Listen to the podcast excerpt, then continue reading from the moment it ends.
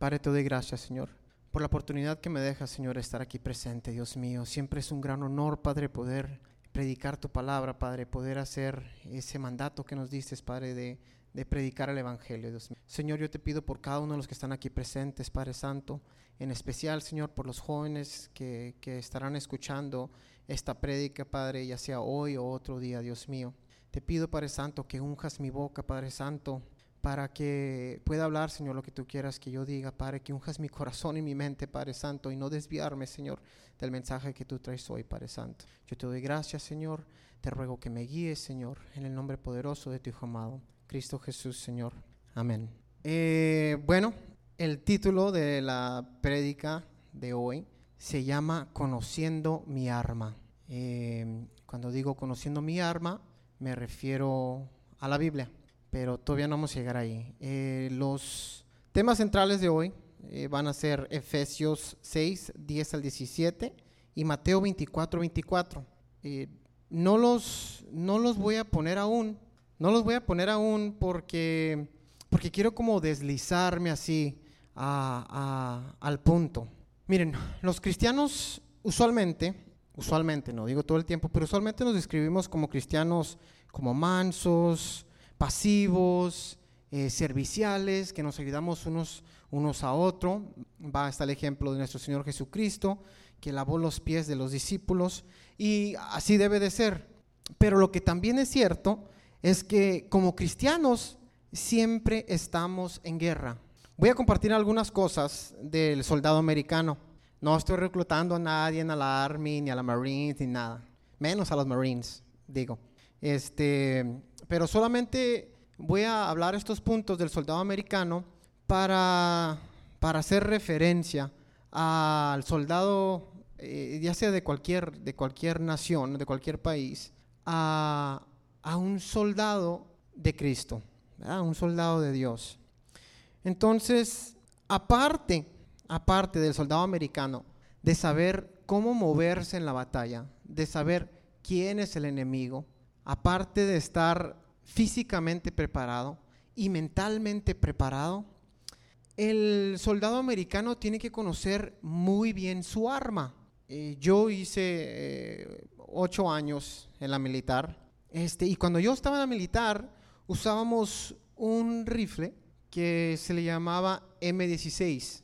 Este M16 tenía un cartucho que le cabían 20 municiones. Si no estaba cargado, nuestro rifle pesaba 6.37 eh, libras, pero ya cuando estaba cargado pesaba 7.5 libras, 7, eh, libras y media. Tenía algunas, las miras eran así de fierro y tenía un rango efectivo máximo de 3.600 metros. O sea que si un soldado agarraba este rifle potencialmente podía ah, pegar en un blanco a 3.600 metros. Conocíamos también nuestro rifle, que de tal manera que si alguien venía y nos decía, tu rifle es una pistola, tu rifle es una granada, tu rifle es una bazuca, pues nosotros concretamente sabíamos que nuestro rifle era un M16. Ahora, había otro rifle que se parecía mucho, las funciones eran casi iguales, pero un poquito más corto y era un rifle que se llamaba M4, pero nosotros claramente sabíamos la diferencia de un M4 y un M16. No sé si van captando, ¿verdad? No sé si van captando cuando estamos hablando de nuestra arma. Pero así debemos de ser nosotros, eh, así debemos de ser nosotros los cristianos. Aquí tengo. Eh, hay, hay, muchas, hay muchas pláticas, ¿verdad? Que según parecen cristianas. Fíjense, ya, ya tengo aquí, el, les apunté que el, que el del tema central. Este, Mateo 24, 4, 24, 24 dice, porque, uh, porque surgirán falsos cristos y falsos profetas que harán grandes señales y milagros para engañar, de ser posible, aún a los elegidos. Entonces ven ahí, van a surgir estos falsos profetas y que también van a hacer señales y que también van a hacer milagros. Igual como está ese rifle de M4 que tenía las mismas, eh, casi las mismas funciones que el M16. Aquí también va a haber palabra que sea más o menos más o menos, o que se parezca a la, palabra de, de nosotros, a nuestra Biblia. Miren jóvenes, hay muchas religiones en el mundo. Actualmente hay alrededor de 4.200 religiones, eh, se dice 4.200 religiones vivas, ¿verdad? Y hay unas religiones que ya, que ya no eh, existen. Muchas de esas religiones eh, se dicen ser cristianas. Aún incluso hay muchas personas en nuestra religión cristiana que dicen seguir lo que dice la Biblia, pero ellos dicen que, que o le quitan de que ya cosas no son para nosotros o quieren mezclar, quieren mezclar. Y les voy a dar un punto, les voy a dar un ejemplo de lo que a mí me pasó en la universidad. Bueno, empiezan a surgir con más frecuencias eh, movimientos que en realidad no tienen sentido, pero dicen también ser cristianos. Miren, en la universidad, eh, en la universidad que estoy atendiendo, ah, tomé, eh, tomé, como es una universidad cristiana, toma, ah, tomas cursos de teología pero me estaba guiando más a la sociología y a la psicología. Pero aún en esta universidad eh, los maestros eh, hacen todo referente a, cómo vivimos nosotros eh, como cristianos en todas estas tópicas. Entonces, este maestro, no voy a decir su nombre, pero se presenta primero como un maestro varón y nos da una lectura, ¿verdad? Y en esta lectura en esta lectura, abriendo la lectura, sacan a una famosa cantante, eh, tampoco voy a decir su nombre, pero es muy famosa, especialmente con ustedes los jóvenes, y la ponen y dicen, esta persona es un ejemplo para todos los jóvenes. Dice, a esta persona la hacían bully de chiquita, em, porque era muy inteligente, porque sabía tocar el piano, y te dan las cualidades buenas de esta persona. Dicen, además, esta persona es cristiana. Y si no nomás es cristiana, esta respalda el movimiento de la LGBT. Entonces eh, yo, yo me paré y pues obviamente yo me, la paso leyendo la Biblia, eh, me la paso conociendo mi arma y puse un comentario y yo le puse, eh, bueno, doctor, era un doctor, le digo, bueno, doctor, todo estaba bien con, esta, con esta persona le digo, en excepción de que pues no es cristiana, o sea, no es cristiana, si esta respalda todo este movimiento, pues no, no, no es cristiana. Entonces entra, entra el chamuco, ¿no? Entra aquí el diablo y hasta te quieren hacer como que estás mal con la verdad que tú tienes, como que tú eres el malo aquí en la historia. Y me contesta, me dice este maestro, este doctor, me dice, qué bueno que haces ese comentario, me das la oportunidad de abrir abiertamente que yo soy eh, transgénero. Y se cambia su nombre al nombre de una, de una doctora en vez de doctor. Y me dice, por personas como tú, por personas como tú, dice, yo me quise quitar la vida porque, porque iba a la iglesia y no me aceptaban quien yo soy y eran así como tú, que, que juzgaban. Entonces, obviamente, después de unos, de unos mensajes que yo le puse, eh, se cerró, no discutí y aparte eh, con lo que me dijo, a pesar de eso, ya cuando intercambiamos los mensajes, pues fue una persona eh, muy educada, no, no me groserió ni nada, pero sí, o sea, de volada ves que, que hasta te quieren descuadrar de lo que tú sabes, eh, apuntando, diciendo, no, tú supuestamente eres cristiano y eres bueno y aquí estás haciendo polémica.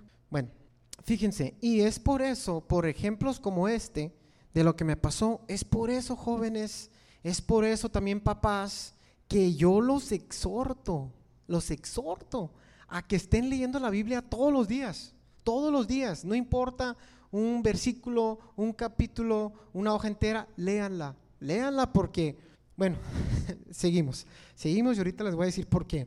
Este, hagan, hagan tiempo para Dios, ¿verdad? Hagan tiempo para Dios, para leer la Biblia. Hay muchas horas en el día, hay muchas. Y la mayoría ahorita se están pasando la, las horas del día en el TikTok o en el Facebook o no, no sé, Snapchat, lo que sea. Y, antes pedíamos todo este tiempo, que no tengo tiempo para leer la Biblia, no tengo tiempo para la familia. Y están todos reunidos, yo los he mirado, reunidos en el celular. Y la mayoría les aseguro que no están en la Biblia. Fíjense, voy a leer unos versículos eh, que también nos dice la Biblia. Eh, y aquí uno es Deuteronomio 6, del 6 al 9. Dice, grábate en el corazón estas palabras que hoy te mando. Incul, incúlcaselas continuamente a tus hijos, ¿verdad? Nos está hablando a los papás. Eh, ya sean papás de mayores, eh, no sé, mayores de 50 o, papás eh, mucho más jóvenes que eso y, y, también para ustedes jóvenes, ¿verdad? Le dice a los papás, incúlcaselas y los jóvenes pues obviamente su parte es aprendérselas. Dice, háblales de ellas cuando estés en tu casa y cuando vayas por el camino, cuando te acuestes y cuando te levantes. Átalas a tus manos como un signo, llévalas en tu frente como una marca, escríbelas en los postes de tu casa y en los eh, portones de tus ciudades. Ahora, papás, yo sé que yo estoy haciendo esto, eh, yo sé que muchos de ustedes también lo están haciendo, pero a mí en lo personal me gustaría hacer más. Este, sé que los maestros de aquí de nuestra congregación hacen un trabajo hermoso y son diligentes para enseñar a nuestros niños. Y sé que yo también trato de hacer los mismos con los jóvenes, pero no es suficiente, no es suficiente. De todas las horas que hay en un día, en una semana, eh, pues no es suficiente darle una, dos, tres horas a, nuestro Señor, ¿verdad? A nuestro Dios. Tenemos que, tenemos que dar más horas. Podemos enseñarles de muchas maneras. Ahora sí que hay muchas maneras de hacerlo. Y entre más pasa el tiempo, hay menos excusas para decir yo no sabía o no tenía acceso a la Biblia. Eh, ahorita sé que aquí en la iglesia pues hacemos los estudios bíblicos, hay escuela dominical con el pastor Jesse. Eh, hay, yo les he mandado a ustedes jóvenes, les he mandado unos videos de, cómo describen la Biblia, casi usando como caricaturas, pero no caricaturas para niños, como, como la Biblia animada. Este, hay muchas aplicaciones en el celular o incluso Incluso, eh, no me acuerdo quién me comentó, eh, creo que era con las damas, que hay damas que están haciendo grupos entre ellas y se están poniendo a estudiar la Biblia o a leer planes de la Biblia en un año, ¿verdad? Sigo, aquí dice Josué 1.8 y este es uno de mis versículos favoritos. Dice, recita siempre el libro de la ley y medita en él de día y de noche. Cumple con cuidado todo lo que en él está escrito. Así prosperarás y tendrás éxito eh, y tendrás éxito. Bueno, aquí también, para los papás y para los jóvenes, y aún para los niños que ya entiendan este, y puedan leer, nuestra Biblia nos dice, es como muchas personas, eh, especialmente una muy buena amiga mía, se enoja cuando, cuando yo comento que la Biblia es como, es como un reglamento, es, es, son eh, normas, vaya, son, pues sí, pasos a seguir, ¿verdad? La Biblia nos dice cómo estar preparados, nos dice cómo, cómo buscar, eh, nos dice cómo comportarnos, nos dice cómo llevar nuestras vidas para honrar a Dios, todo siempre para honrar a Dios, para honrar a nuestro Padre. Y al hacer esto, también prosperaremos y tendremos éxito. Entonces, al saber bien lo que dice nuestra Biblia, cada vez eh, que escuchamos algo que no es verdad, cuando alguien viene y te dice, ya ves, por tu culpa, porque no me aceptaste como yo era, eh, yo me quise matar por personas como tú. Cuando, cuando tú escuchas algo que dices, dices, ¿sabes qué? Perdóname, en verdad me duele que te hayas pasado por eso, pero las palabras de Dios no van a cambiar por como yo me sienta o por como tú te sientas, ¿verdad? Las palabras de Dios son, la Biblia es y va a ser y no pasarán, ¿verdad? Entonces, al saber bien lo que dice nuestra Biblia, cada vez que escuchen algo que no es verdad o que no está de acuerdo con lo que dice la Biblia, podemos rechazarlo por completo y hasta corregir a la persona que pudo haberse equivocado con lo que dijo, ¿verdad? Ahora, ¿qué pasa cuando una persona lo hace intencionalmente o que es una persona que no cree?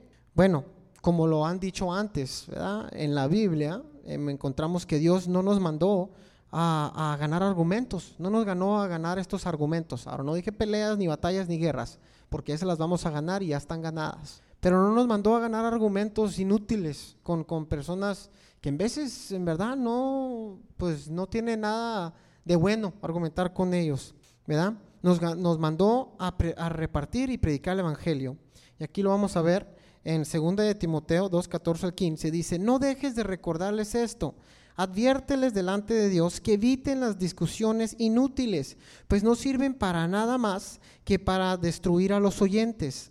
Esfuérzate por presentarte a Dios aprobado como obrero que no tiene, eh, que no tiene de qué avergonzarse, que interpreta rectamente la palabra eh, de verdad. Entonces, ¿cuántas veces les ha pasado esto? A mí ha pasado especialmente últimamente que yo le quiero compartir a alguien eh, de una religión, por ejemplo, a las personas que le comparto es una religión católica, y yo le comparto, le digo, mira, la Biblia dice esto, la Biblia dice esto de ti, hablando ya cuando, como quien dice, dicen, eh, al mismo nivel, ¿no? Hablamos del mismo nivel, sin, sin querer uno hablar más alto, uno hablar más bajo. Le estoy, estoy preguntando esto y de repente meten un argumento nada que ver. O sea, ah, sí, bueno, ¿y por qué los cristianos votan por el presidente Donald Trump? Y entonces yo me quedo, ¿qué? Espérame, mira, estamos hablando así, no, pero mira lo malo que está haciendo el presidente Trump. ¿Por qué ustedes? Y, se pierde se pierde. Y, si le sigues, estas personas dicen, no, pues para ser cristianos como ese, que, que, no miran lo, lo, malo que es el presidente Trump, no, yo no voy a hablar con él del cristianismo. Y se pierde, se perdió todo, se perdió eh, lo, lo, lo, que hablaste, ¿verdad? Bueno, este, aquí la otra parte dice, 1 Timoteo 4, 11, 16, dice, dice, encarga y enseña estas cosas que nadie te menosprecie, otra vez hablando de ustedes jóvenes, hablando de ustedes jóvenes, ustedes que tienen así como, como más fervor, ¿no? como más energía de, de, repartir la palabra. Dice, encarga y enseña estas cosas, dice, que nadie te menosprecie por ser joven, que nadie te menosprecie por ser joven, al contrario, dice que los creyentes vean en ti un ejemplo a seguir en la manera de hablar, en la conducta y en amor, fe y pureza, en tanto, en tanto que llego, eh, en tanto en tanto, en tanto que llego, dedícate a la lectura, publica de las escrituras y, a ver, a ver, en tanto que llego, dedícate a la lectura eh, pública de las escrituras y a enseñar y animar a los hermanos. Ejercita el don que recibiste mediante, mediante profecía, cuando los ancianos te impusieron las manos. Y, el número 15 eh, dice, sé diligente en estos asuntos, entrégate de lleno a ellos, de modo que todos puedan ver que estás progresando, que estás progresando, que no te quedas estancado. Ten cuidado de tu conducta, otra vez, y de tu enseñanza. Persevera en todo ello, porque así te salvarás a ti mismo y a los que te escuchen. Ahí puse una foto, ¿verdad? De no pelear. Yo cuando era joven era un poquito así alterado y a veces resultaban las peleas, ¿verdad? Pero ustedes no, ustedes, ustedes ya saben, no peleen, no peleen con la, eh, con, la, con la palabra, ¿verdad? Conociendo bien lo que dice la, la, la, Biblia, se, se, se, postrarán o se mostrarán aprobados con la palabra, ¿verdad? Con la verdad. Aquí hay varias cosas, pero me enfocaré en pocas. Siempre traten de no argumentar, de no agredir y de no caer en las trampas del diablo al empezar guerra con la palabra. Me refiero a que cuando les hablen a sus amigos o a compañeros, etcétera, Dios eh, de Dios no lo hagan con intención de dañarlos o de intención de apuntarles, tú estás mal, yo estoy bien, ¿verdad?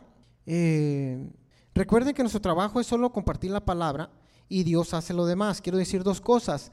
No quiere decir que solapamos, no quiere decir que si miras que alguien está bien atravesado, que le dices, oh, en inglés dice sugarcoating, oh, no, va a estar bien. O sea, Sí, tú puedes estar haciendo, ya sé que te gusta ahí la huichica, la brujería o lo que sea, pero va a estar bien, el Señor te va a perdonar. No, no, tenemos que, que darle firme, o sea, firme, mantenernos firmes en los que decimos, eh, y que es difícil, ¿eh? Porque a veces yo tengo ahí una persona que quiero mucho que, que le pongo el freno y luego aflojo poquito y bueno, eh, ya me perdí, ¿verdad? Bueno, no, este, entonces no significa que, que nosotros solapamos nada tampoco significa que nomás les hablamos, oh, ok, eso es lo que dice Dios y bye.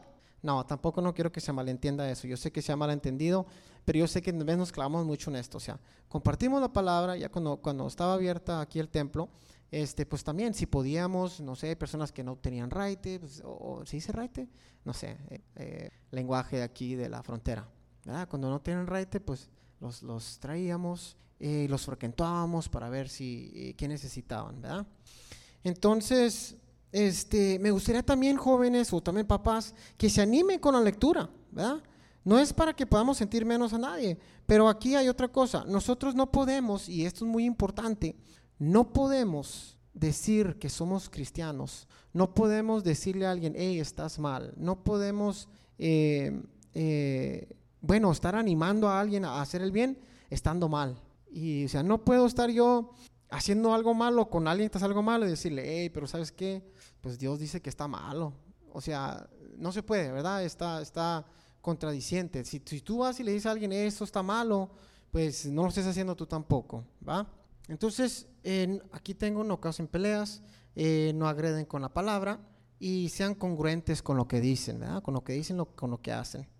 Aquí está, lean en grupos y anímense a leer. Ahora, vuelvo al, vuelvo al punto, ¿verdad? Nuestra, nuestra Biblia es nuestra arma. De a diario, nosotros como cristianos estamos en guerra espiritual.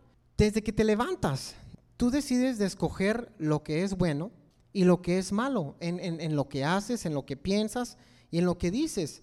Y todos los días estamos expuestos a tentaciones y a enseñanzas que parecen que serán buenas hasta que mezclan mentiras con ellas. Bueno, ahora sí, eh, vamos, ya vamos mirando por qué mi Biblia es un arma. Al saber, si, al saber bien las escrituras, cuando nosotros somos bombardeados con mentiras y con información confusa de nuestra religión, nosotros, para no eh, nosotros tenemos la Biblia para no caer en esa confusión. No me gusta mucho, no me gusta mucho eh, meterme con los maestros, porque los maestros hacen un excelente trabajo eh, los maestros preparan a mucha, no nomás de aquí, o sea, maestros en general, doctores de las universidades, hacen muy buen trabajo, ¿verdad?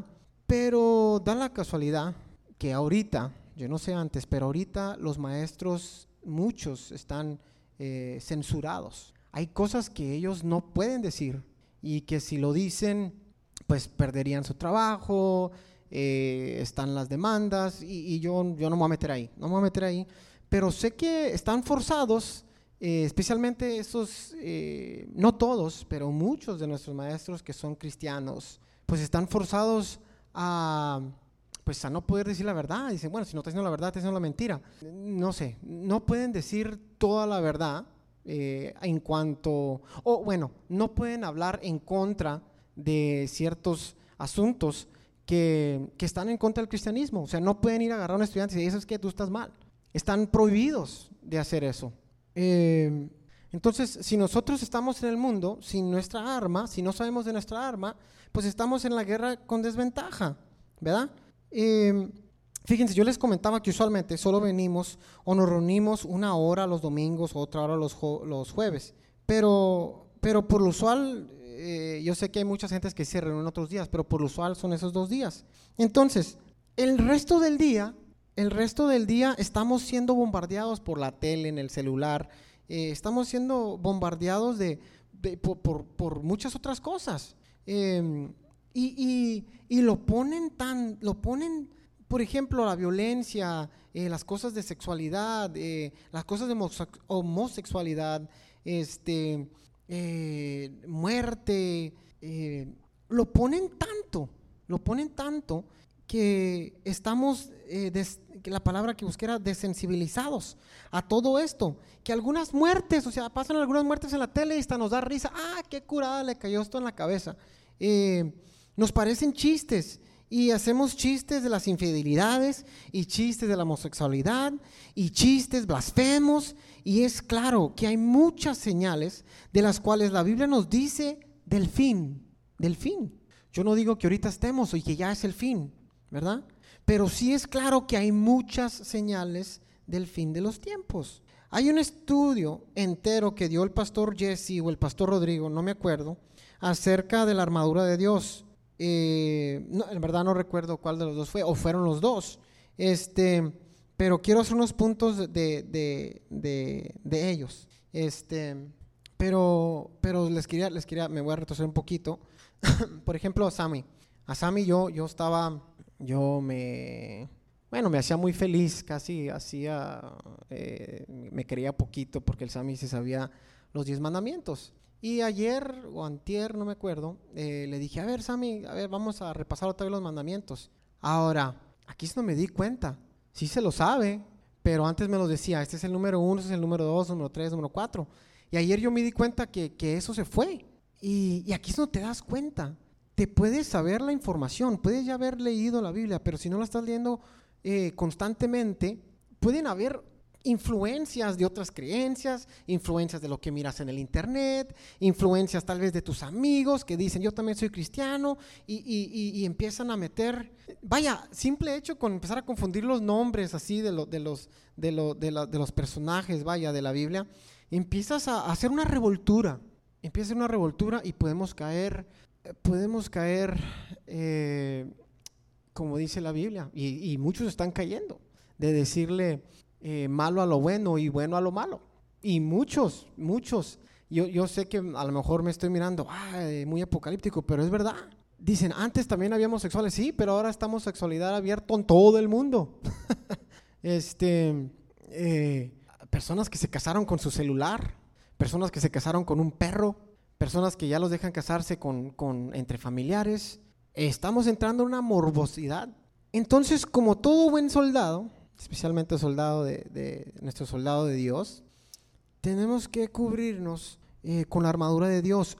No voy a dar, yo no quiero dar un estudio completo, solamente voy a sobrepasar un poco, eh, no quiero decirle a lo ligera, pero darle como puntos eh, aplicables, cortos y aplicables, especialmente para ustedes jóvenes. Aquí, aquí tengo que nos atacan por la tele, el cel y la escuela, ¿verdad? Aquí puse una, puse una foto eh, de un soldado romano con, su armadura. Tiene, tiene casco, tiene espada, tiene eh, sus cintos, sus, sus eh, zapatos, guaraches, el escudo. Y vamos, vamos a, a, leer. La armadura de Dios. Es Efesios 6, del 10 al 17.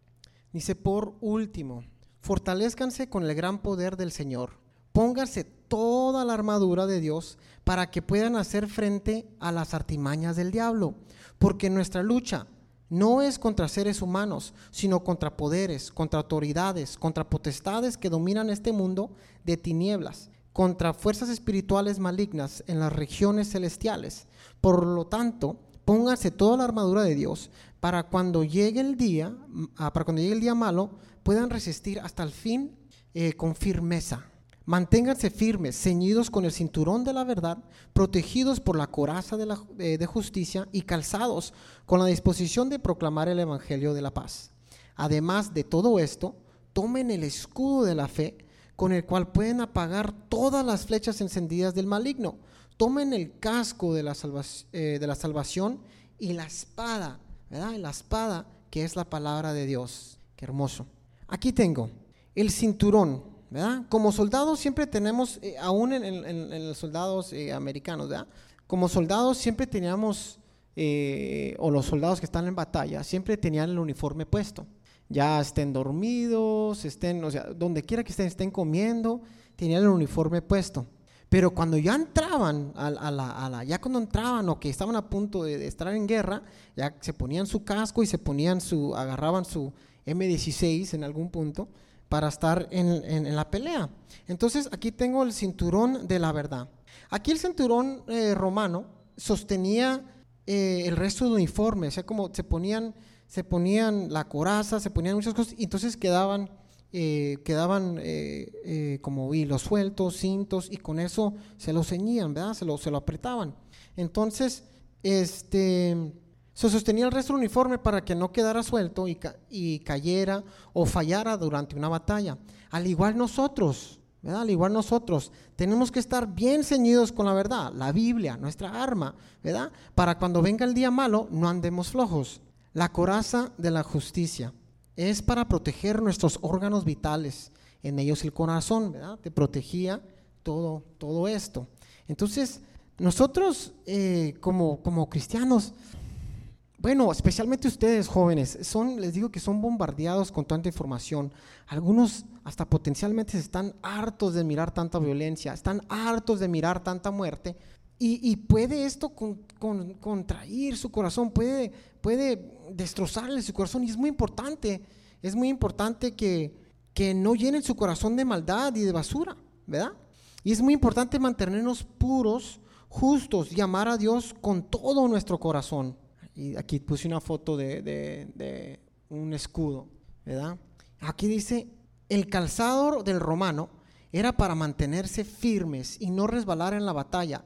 Algunos hasta les ponían clavos debajo para asegurarse de no resbalar. igual nosotros tenemos que estar en paz con Dios y con su palabra y su voluntad para nosotros para no tambalear y para no resbalar. Aquí tengo el escudo de la fe.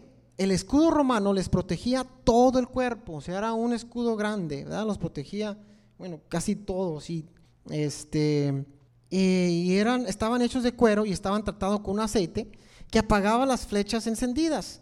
Igual nosotros, tenemos que tomar este escudo de la fe. Eh, la fe, o sea, no estamos hablando de la fe así todos, estamos hablando de nuestra fe personal, nuestra fe personal en Dios, nuestra fe, eh, que pase lo que pase, obedeceremos a Dios y no caeremos en las trampas del enemigo. Y, el enemigo siempre te va a querer a, decir, no, mira, este, donde estemos flojos, ¿no? Donde estemos flojos, este, eh, jóvenes, eh, los varones, eh, puede ser, no sé, pornografía, puede ser los jóvenes, mujeres y hombres, el alcohol, eso, homosexualidad, muchas cosas. Donde estemos flojos, donde nos tiemble poquito ahí la patita, el diablo es bien astuto y tiene años, tiene años tratando de engañar a los cristianos y engañado a cristianos, ¿verdad? Y, y nos puede atacar este, de varias maneras. Aquí tengo el, casco. Puse un, casco romano. A mí siempre en realidad me ha fascinado ese casco. se me hace muy bonito. Pero bueno, este, el casco de la salvación. Este casco eh, cubre nuestra cabeza, Y en una guerra, pues es muy, es muy vital que nuestra cabeza no esté dañada.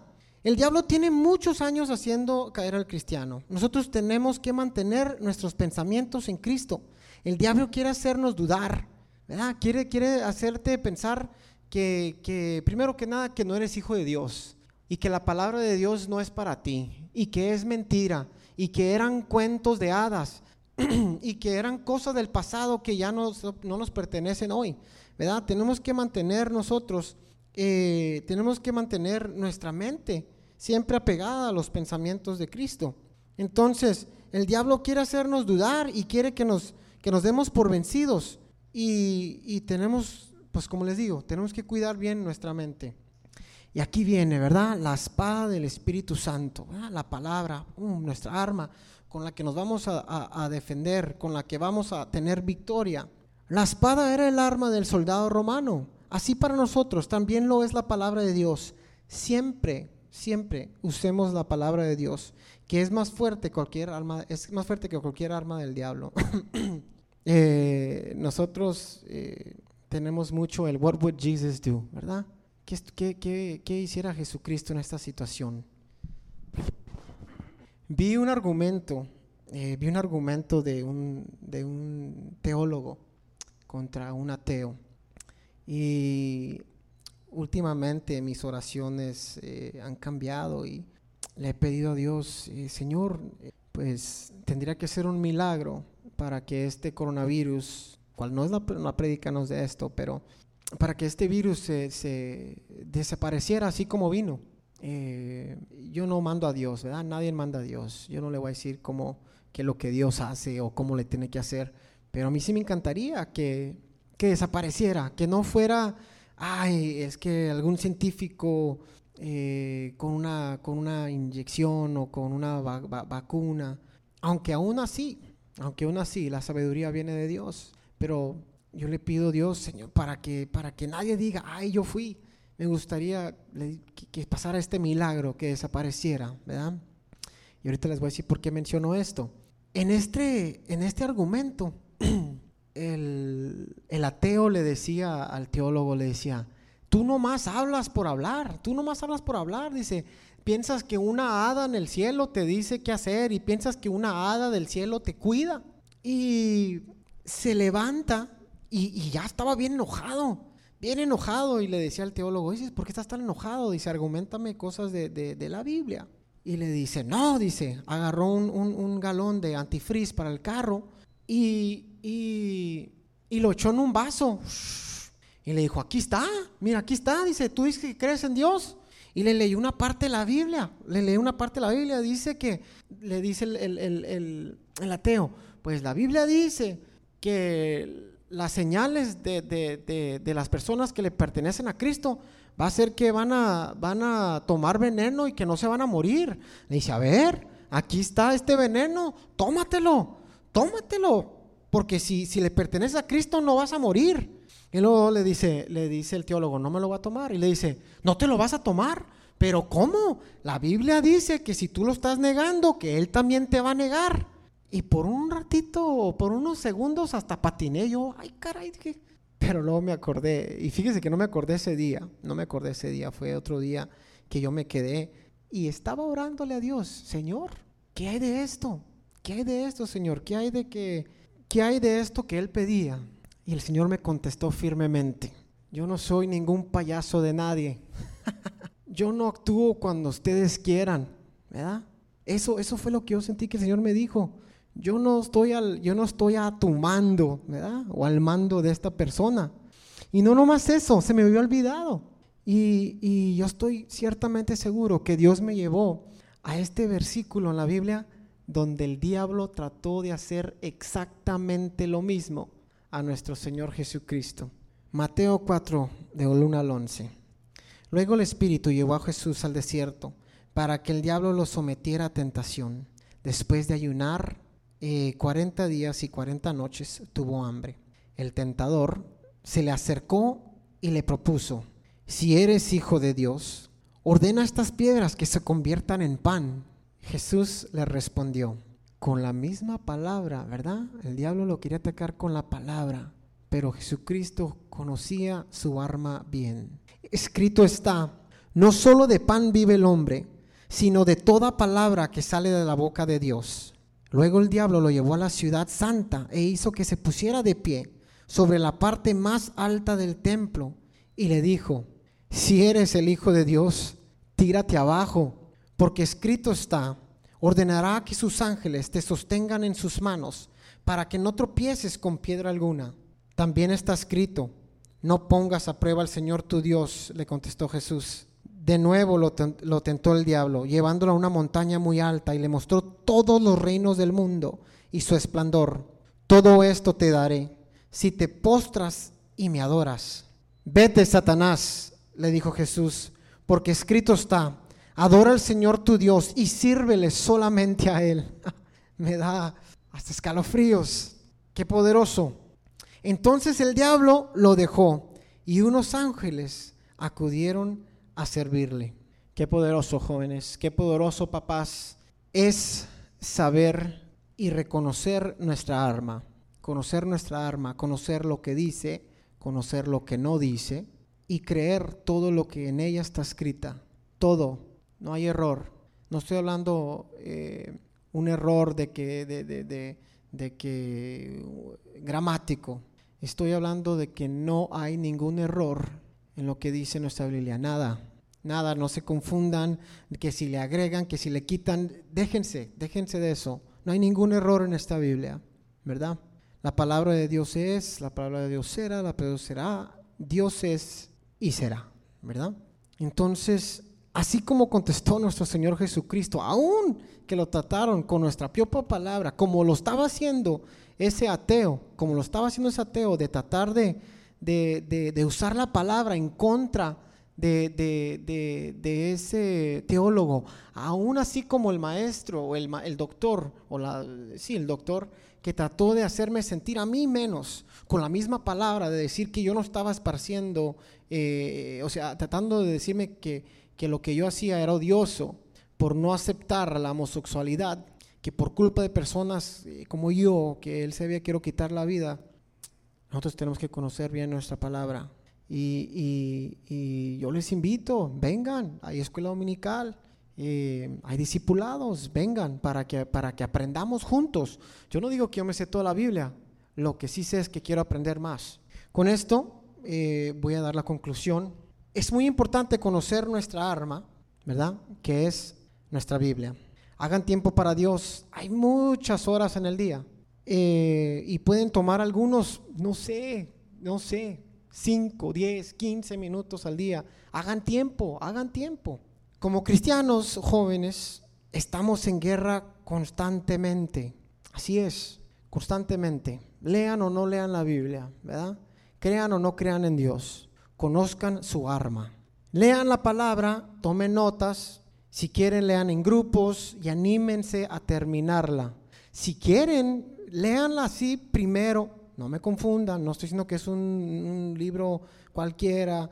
Leanlo como, un, como una historia. No confundan lo que estoy diciendo. No es una historia. Leanlo de corrido, así como una historia, para saber, para empezar a localizar dónde están las cosas y vuelvan a leer y empiecen con sus notas, empiecen a, a, estudiarla, leer y estudiar diferentes cosas. Sigo. Cuando compartan el Evangelio, no discutan inútilmente, no se metan en broncas que van a destruir al creyente. Si no entienden, si no entienden, pregunten, pregunten. El pastor Jesse tiene la escuela dominical eh, donde hablamos de todos estos temas de muchos temas muy buenos, también con el pastor Rodrigo. Y no se dejen engañar, no se dejen engañar. Pónganse la armadura de Dios, toda la armadura de Dios, póngansela, ¿verdad? que esté bien ajustada. Y lo mejor es que siempre, siempre den gracias a Dios y siempre oren, siempre oren y den gracias, todo el tiempo. Esto les va a hacer mejores cristianos, se los aseguro. Este, les va a hacer una vida más feliz de mirar siempre las cosas de arriba, ¿verdad? Y no mirar eh, las cosas del mundo, los, la negatividad que nos rodea. Bueno, si quieres ya lo podemos apagar. Este, vamos, vamos a, a orar. Padre Santo, gracias Señor. Gracias, gracias Señor. Mil gracias, Padre Santo. Por cada día que nos das, Padre Santo, por cada día que nos das esa oportunidad, Padre, de aprender más de ti. Padre, de hacer esas obras, Padre, que demuestran nuestra fe, Padre Santo. Señor, hubo muchas ocasiones, Padre Santo, donde los adultos no creyeron y los jóvenes tomaron, Señor, los jóvenes como en aquel tiempo que los menores de 20 años, eh, si mal no recuerdo, fueron los que entraron a la tierra prometida. Para yo te pido por no nomás eh, los papás, pero te pido también por esos jóvenes, Padre Santo, que están aprendiendo, que están pidiendo más de ti, que están anhelando, Señor, anhelándote a ti, Señor Jesucristo. Te pido por ellos. Te pido por eso, Señor, que van a estar en la escuela. Yo sé que ahorita miramos el principio, Padre Santo, pero sé que en los tiempos venideros, Señor, será peor. Y te pido, Señor, que nosotros podamos compartir tu palabra con nuestros hijos y los hijos de nuestros hijos, Padre Santo, para que no se pierda ninguno de ellos, Dios mío. Yo declaro, Padre Santo, que, que, tú los cures, Padre Santo, que tú levantas muros alrededor de ellos, Padre Santo, alrededor de nosotros, Dios mío, como tu iglesia. Padre, yo te pido que esta prédica, Padre, que, que la podamos aplicar de a diario, que la podamos amarrar en nuestro corazón, Padre, que tu palabra, Señor, sea esa luz, Padre, que nos guía de a diario. Padre, yo te doy gracias por cada uno de los que están aquí escuchando hoy, Señor. En el poderoso nombre de tu amado, Cristo Jesús, Señor. Amén y amén.